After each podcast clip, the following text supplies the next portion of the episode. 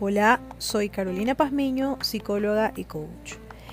En mis 15 años que tengo de experiencia profesional en el mundo de recursos humanos y en la actualidad, en este año 2019, he identificado un nivel de desempleo mucho más grande y por lo general eh, hay frases que me son muy familiares, como por ejemplo, el, no sé si te suenen, el, el que busco empleo, pero no me llaman ya no tengo la edad para ser contratado. Llevo tiempo sin empleo. Envío hojas de vida a todos los anuncios y no me llaman ni tampoco me confirman el recibido. Me quiero reinsertar a laborar, pero no lo consigo de manera inmediata. Si estas frases te son familiares, pues realmente hay una posible solución y una alternativa. En todo este mundo de recursos humanos, en efecto, ante la cantidad de hojas de vida que se reciben, sí hay una forma muy estratégica de poder destacar. Pero para poder destacar, primero hay que cambiar el pensamiento que estoy teniendo al respecto de la búsqueda de empleo. Es decir, hay que primero cambiar la perspectiva que tengo de este proceso de búsqueda. ¿Cómo yo cambio la perspectiva? Al cambiar la perspectiva de lo que tengo, actualmente como el desempleo y las posibilidades que sí tengo, realmente puedo tener una oportunidad mucho más efectiva en un tiempo más corto. Primero, pregúntese qué está pensando a diario. Es decir, sea consciente y observe minuto a minuto en lo que está enfocando su atención. De seguro hay situaciones estás pensando de lo que no consigues o lo que me hace falta. Esa preocupación también de las cuentas pendientes.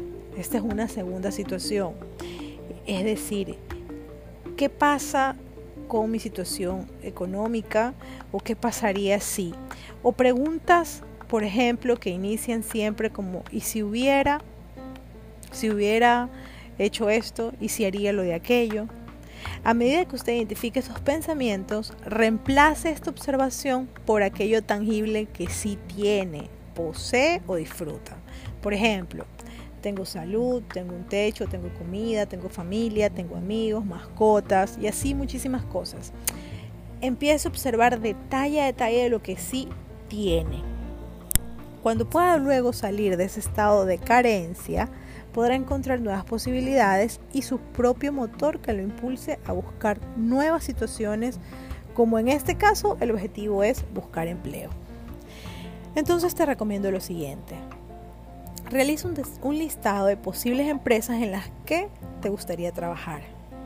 Investiga cómo enviar esta hoja de vida, es decir, de la dirección de correo electrónico, a qué personas y si esa empresa tiene o no vacantes disponibles. Cuando hayas enviado tu hoja de vida, llama y confirma que esa hoja de vida fue recibida. Y si no lo recibieron, pues eh, investiga por qué otro medio puedes hacerlo. No sientas vergüenza de eso. Escribe también artículos, publicaciones y temas de interés acorde a tus propios conocimientos. Recuerda también que es mejor hablar de un tema que sí domines y no un tema del cual te gusta o eres aficionado pero no lo dominas.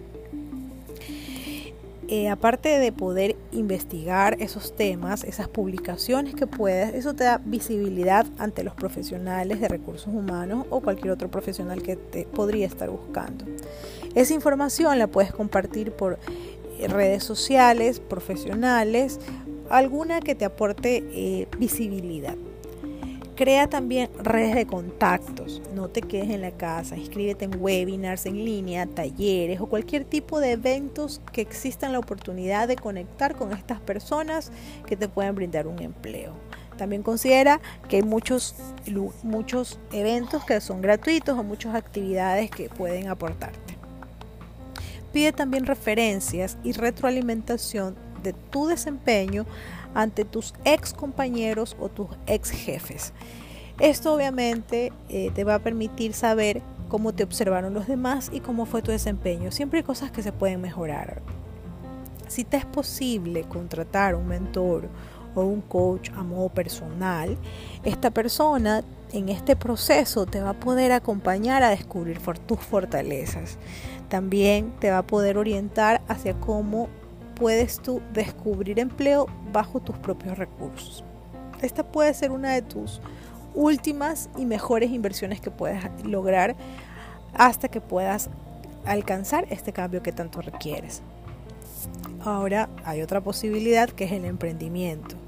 Conoce qué te gusta, cómo lo harías, cuál sería tu público objetivo, para qué emprenderías, te sostenerías en eso a largo tiempo. Atrévete, no será fácil, podrás tener éxito, también te podrá ir mal, pero eso todo, solo lo vas a saber si te arriesgas. Y aún así, si te fuese mal en un emprendimiento, no te está yendo del todo mal. En efecto, el fracasar en un proceso de emprendimiento es un aprendizaje y es también un paso necesario. Nadie está libre de perder un empleo o la estabilidad profesional de la que antes uno gozaba. Lo único seguro es el cambio.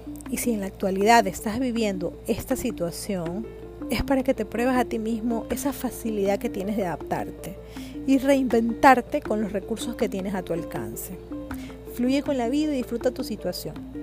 Esta situación te está regalando un aprendizaje y una oportunidad para que descubras cuáles son tus posibilidades.